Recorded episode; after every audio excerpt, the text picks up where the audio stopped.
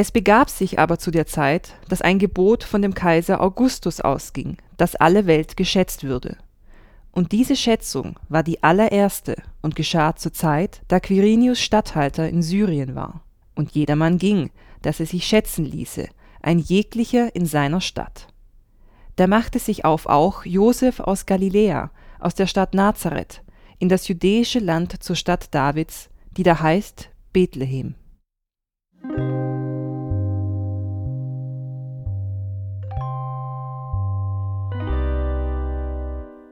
Das ist der Anfang der Weihnachtsgeschichte im Lukasevangelium. Und das ist die Version der Geschichte, die in vielen Familien und auch in Gottesdiensten an Heiligabend vorgelesen wird. Man hört daran aber schon, es gibt unterschiedliche Versionen der Weihnachtsgeschichte. Und in diesen Versionen gibt es auch unterschiedliche Besucher an der Krippe. Jetzt kann man sich natürlich fragen, ob das für die Debatte um die Ulmer Melchior-Figur überhaupt wichtig ist. Und so viel können wir schon mal verraten. Ja, das ist es. Es geht nämlich darum, ob die Heiligen Drei Könige aus theologischer Sicht zwingend zur Krippe gehören oder ob man sie auch weglassen kann. Das hier ist die vierte Folge von Streit um König Melchior, der Podcast-Miniserie der Südwestpresse. Falls ihr die anderen Folgen noch nicht gehört habt, empfehlen wir euch, vorne anzufangen. Mein Name ist Moritz Klaus, ich bin Multimedia-Redakteur in der Regionalredaktion der Südwestpresse. Mein Name ist Esther Lehnert und ich bin Volontärin bei der Südwestpresse. Die meisten Menschen in Deutschland kennen die Weihnachtsgeschichte. Zumindest denken viele von uns das. Aber wenn man sich einige der Facebook-Kommentare zum Ulmer Krippenstreit durchliest, dann sieht man, dass viele von uns unterschiedliche Versionen dieser Geschichte kennen. Neben den ganzen Hassnachrichten herrschte nämlich etwas Verwirrung. Denn es geht ja um den schwarzen König Melchior. Und da haben viele Facebook-Nutzerinnen und Nutzer gefragt, ist wirklich Melchior der schwarze König oder nicht vielleicht doch eher Balthasar? Oder ist es in Wirklichkeit nicht Kaspar? Und dass Menschen diese Fragen gestellt haben, das liegt nicht daran, dass die Leute sich falsch an die Geschichte erinnern, sondern es liegt an diesen verschiedenen Erzählungen, die sich über Jahrhunderte verbreitet haben. Das Interessante ist, in der bekanntesten dieser Erzählungen kommen die drei Heiligen überhaupt nicht vor. In der Weihnachtsgeschichte im Lukasevangelium kommen nämlich keine Könige an die Krippe, sondern Hirten. Und es waren Hirten in derselben Gegend auf dem Felde bei den Hürden, die hüteten des Nachts ihre Herde. Und des Herrn Engel trat zu ihnen, und die Klarheit des Herrn leuchtete um sie, und sie fürchteten sich sehr. Und der Engel sprach zu ihnen, Fürchtet euch nicht. Die Könige werden auch nicht bei Matthäus, Markus oder Johannes erwähnt, also den anderen drei Evangelien neben Lukas. Die vier Evangelien sind übrigens die Bücher in der Bibel, die die Geschichte von Jesus erzählen. Wichtig ist auch, dass die Autoren der Evangelien keine historischen Tatsachenberichte geschrieben haben, sondern sie haben Erzählungen von Jesus zusammengefasst und sich dabei auf das konzentriert, was sie wichtig fanden. Die Evangelien sind auch nicht zu Lebzeiten von Jesus entstanden, sondern teilweise erst 100 Jahre später. Wenn keiner der vier Evangelisten von Königen schreibt, führt das schon zu der Frage, warum wir heute überhaupt heilige drei Könige in der Krippe stehen haben. Und das hat schon einen biblischen Ursprung und der liegt im Matthäusevangelium. Da Jesus geboren war zu Bethlehem in Judäa zur Zeit des König Herodes, siehe, da kamen Weise aus dem Morgenland nach Jerusalem und sprachen, Wo ist der neugeborene König der Juden? Wir haben seinen Stern aufgehen sehen und sind gekommen, ihn anzubeten. Die Weisen aus dem Morgenland, so werden die heiligen drei Könige ja auch heute noch genannt. Manchmal werden sie auch als Magier bezeichnet oder als Sterndeuter. Und das liegt daran, dass im griechischen Original das Wort Magoi steht. Und das meint die Magiere. Äh, und die Bibel hat natürlich eine, eine Geschichte. Aus den Weisen wurden dann irgendwann Könige gemacht. Das ist Peter Schal-Ahlers. Er ist Theologe und Münsterpfarrer und er erklärt, wie das kleine Wort Magoi mit Bedeutung aufgeladen wurde. Das ist eine lange Tradition, die sich verändert. Erst hat man dann die verschiedenen Lebensalter da eingezeichnet, dann hat man die verschiedenen Kontinente in die äh, Weisen eingezeichnet und eben auch in der Kombination mit einem Wort aus dem Psalm 66 kam man dann auf die Idee, dass es Könige gewesen sein können. Ist natürlich schöner, wenn man Könige an der Krippe hat, als wie wenn da nur so ein paar Intellektuelle rumlaufen. Könige sind zum einen also einfach interessanter, zum anderen gibt es aber auch einen theologischen Hintergrund. Die Christinnen und Christen mussten sich nämlich in den ersten Jahrhunderten nach Christus sehr, sehr stark verteidigen. Und deshalb haben sie Stellen aus den alten heiligen Schriften der Juden, die wir heute als Altes Testament kennen, auf Jesus umgedeutet. Die erste Stelle zum Beispiel steht beim Propheten Jesaja. Da ist von Königen die Rede, die zum Glanz ziehen, der dann über dem Erlöser aufgeht. Und da ist natürlich dieses Wort Glanz sehr auffällig. Das erinnert ein wenig an den Stern über Bethlehem aus der Geschichte. Die zweite Stelle stammt aus einem der Psalmen. Da ist von Königen die Rede, die dem Heiland Gaben bringen werden. Die Weisen wurden mit diesen Königen identifiziert, um diese alten Prophezeiungen zu erfüllen und klarzumachen, dass Jesus der Messias ist, den die Jüdinnen und Juden erwartet haben. All diese Texte, über die wir bis hierhin gesprochen haben, haben noch etwas gemeinsam. Denn wir reden heute ganz selbstverständlich von den heiligen drei Königen. Aber dass es drei sind, steht nirgends in der Bibel. Über die Zahl der Könige wurde lange auch unter berühmten Theologen des frühen Christentums gestritten. Und da gab es ganz unterschiedliche Vorschläge. Gemälde in den Katakomben in Rom zeigen zum Beispiel vier Könige. Der syrische Schriftsteller Jakob von Edessa schrieb im 7. Jahrhundert sogar von zwölf Königen. Und Origenes spricht schon im 2. Jahrhundert von drei. Offen ist auch, wie groß das Gefolge dieser Könige ist. In Krippen aus dem 15. Jahrhundert gibt es zum Beispiel Darstellungen mit Dienern, Hauptmännern, Kamelen und anderen Lasttieren. Und in manchen Erzählungen ist von bis zu 300 Elefanten die Rede, die sich mit den Königen auf den Weg gemacht haben sollen.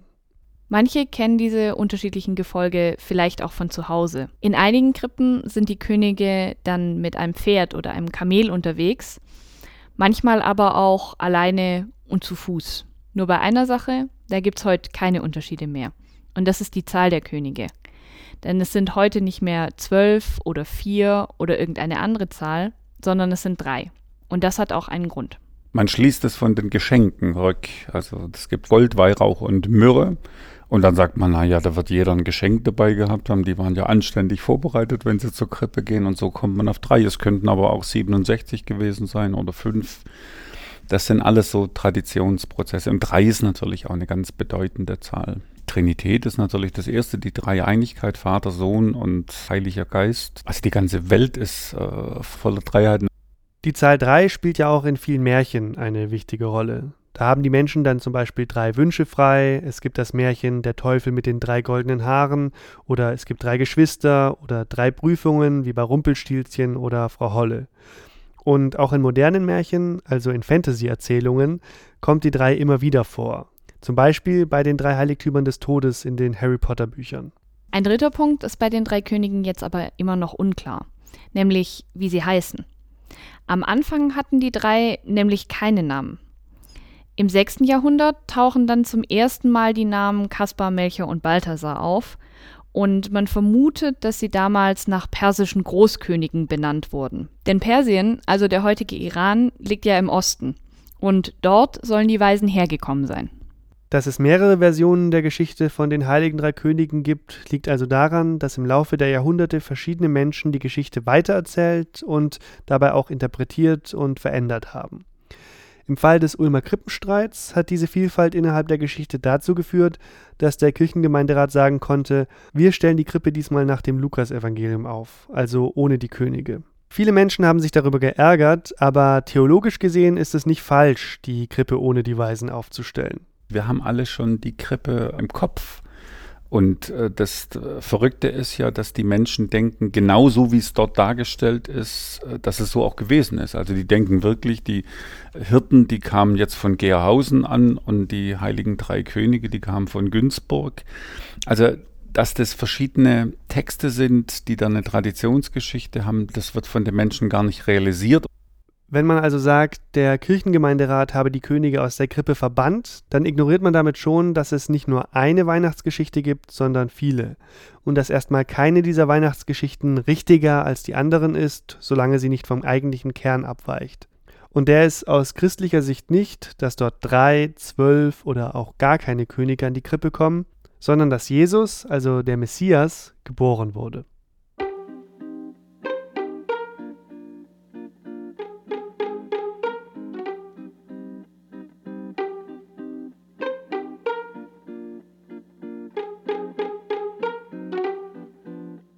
Eine Frage ist immer noch offen, nämlich die, wer von den drei Weisen eigentlich der schwarze König ist. Oder eben die schwarze Königin. Die gab es nämlich auch mal, und zwar in Barockkrippen im 17. Jahrhundert. Da steht dann eine schwarze Frau an der Krippe, und das ist eine Darstellung der Königin von Saba. Schwarze Krippenfiguren sind erst seit dem 15. Jahrhundert ein fester Bestandteil der Krippendarstellung. Dass sie Teil vieler Erzählungen wurden, hängt mit der Botschaft der Geschichte zusammen. Die ganze Welt soll an die Krippe kommen und dem neugeborenen Jesuskind huldigen. Diese ganze Welt war aus Sicht der damaligen Christinnen und Christen jedoch vergleichsweise klein und hatte nur drei Kontinente. Europa, Asien und Afrika. Die Könige wurden dann den Weltteilen zugeteilt, aber wer sozusagen welchen Weltteil bekommen hat, hing stark davon ab, wo die Geschichte erzählt wurde. Und das reicht ja bis in die heutige Zeit. Der Ulmer Melchior mit der Brezel wäre in Norddeutschland zum Beispiel nicht denkbar gewesen. Es ist also mal Melchior der schwarze König, dann ist es wieder Balthasar oder Kaspar. Und es kommt einfach darauf an, welche Erzählung man kennt. Auch die Krippen haben sich übrigens erst entwickelt und dann weiterentwickelt. Wie genau, erklärt der katholische Vikar in der Ulmer Gemeinde St. Michael und Georg, Fabian Plonetzka. Im Grunde genommen äh, rührt ja äh, die Krippendarstellung aus der Volksfrömmigkeit heraus. Äh, ganz stark waren da die Franziskaner eben, die auch äh, die Kreuzwege äh, für das Volk erschlossen haben. Aber wenn man ganz in die äh, Vergangenheit blickt, so ist ja die Krippendarstellung bei Franz von Assisi zu verorten, der ja eine lebendige Krippe darstellen wollte. Also dass das Weihnachtsgeschehen letztlich nichts Totes, kein Bild, kein Objekt, sondern eigentlich die Herzen der Menschen erreichen sollte und somit eben verlebendigt werden müsste. Also deswegen sind die Krippendarstellungen immer noch eine Spur, dieses Weihnachtsgeheimnis eher in die Herzen zu holen und nicht nur darzustellen. Diese lebendige Krippe, das war bei Franz von Assisi erstmal das Krippenspiel. Viele Menschen konnten die Weihnachtsgeschichte früher ja nicht selbst lesen, aber in den Krippenspielen konnten sie sie sich ansehen oder sogar Teil davon werden. Und das schon im 13. Jahrhundert. Der Franziskanerorden hat das dann weiterentwickelt und Krippen mit Figuren, also zum Beispiel aus Holz, populär gemacht. Das ist übrigens vor allem eine katholische Tradition, denn bei und nach der Reformation ging es vor allem darum, sich auf die Bibel, also auf das Wort und eben nicht auf Bilder zurückzubesinnen. Deshalb hat Martin Luther auch nicht von den heiligen drei Königen gesprochen, die ja in der Bibel nicht vorkommen, sondern von Weisen aus dem Morgenland. Trotzdem gibt es heute auch in evangelischen Kirchen Krippendarstellungen, wie die im Ulmer Münster, die dort seit 1992 stand. Das liegt einfach daran, dass die Krippe für viele Menschen in Deutschland zur Weihnachtszeit dazugehört. Und zwar nicht nur für gläubige Christinnen und Christen, sondern auch für Menschen, die nicht an Gott glauben. Die Krippe ist einfach so wie der Weihnachtsbaum, Kerzen oder der Weihnachtsgottesdienst für viele Menschen Teil der Festtage. Britta Stegmeier ist Pfarrerin der evangelischen Luthergemeinde in Ulm und sie sagt, dass in dieser Krippenkultur die Erinnerung an die eigene Kindheit eine Rolle spielt.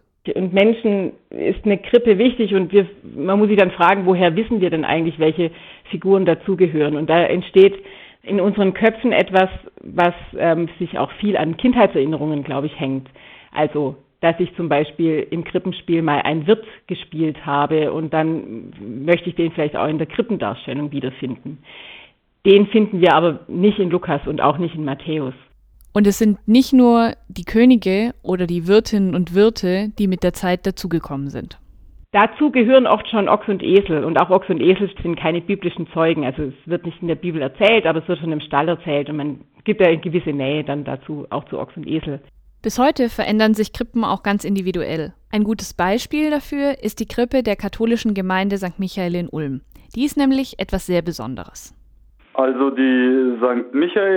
Michaelskrippe, die zeigt im Grunde genommen das Weihnachtsgeschehen in der Stadtgesellschaft. Da ist nicht nur ein schwarzer König da, da ist auch ein Alt-Oberbürgermeister Gönner, der an der Krippe ist, oder die Sekretärin, die heute bei uns auch noch tätig ist im Büro. Also da wird das Weihnachtsgeschehen ganz ins Heute übertragen.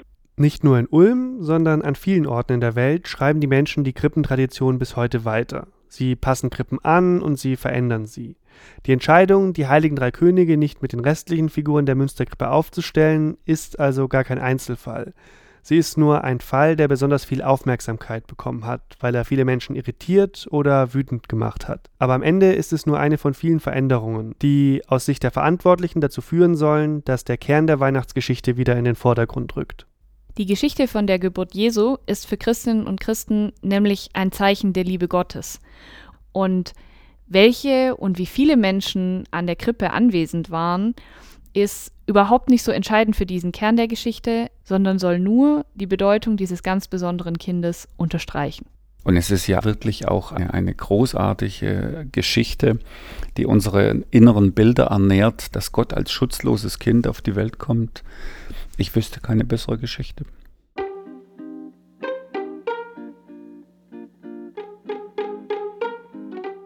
Eine Sache ist aber noch unklar. Und zwar gibt es immer noch keine Antwort auf die Frage, was langfristig mit den Krippenfiguren aus dem Ulmer Münster passieren soll. Also werden sie irgendwann wieder aufgestellt oder nur einige davon? Und wenn ja, wo sollen sie stehen? Genau das ist das Thema unserer fünften und letzten Folge in dieser Podcast-Serie. Die erste Bedingung, das steht ja auch so in dem Überlassungsvertrag drin, sie muss vollständig bleiben. Also für mich ist eine Lösung ohne den König nicht denkbar, geht nicht. Und äh, dann werde ich, wenn das wirklich nicht anders geht, dann äh, und vorher nicht, würde ich nach anderen Lösungen suchen wollen.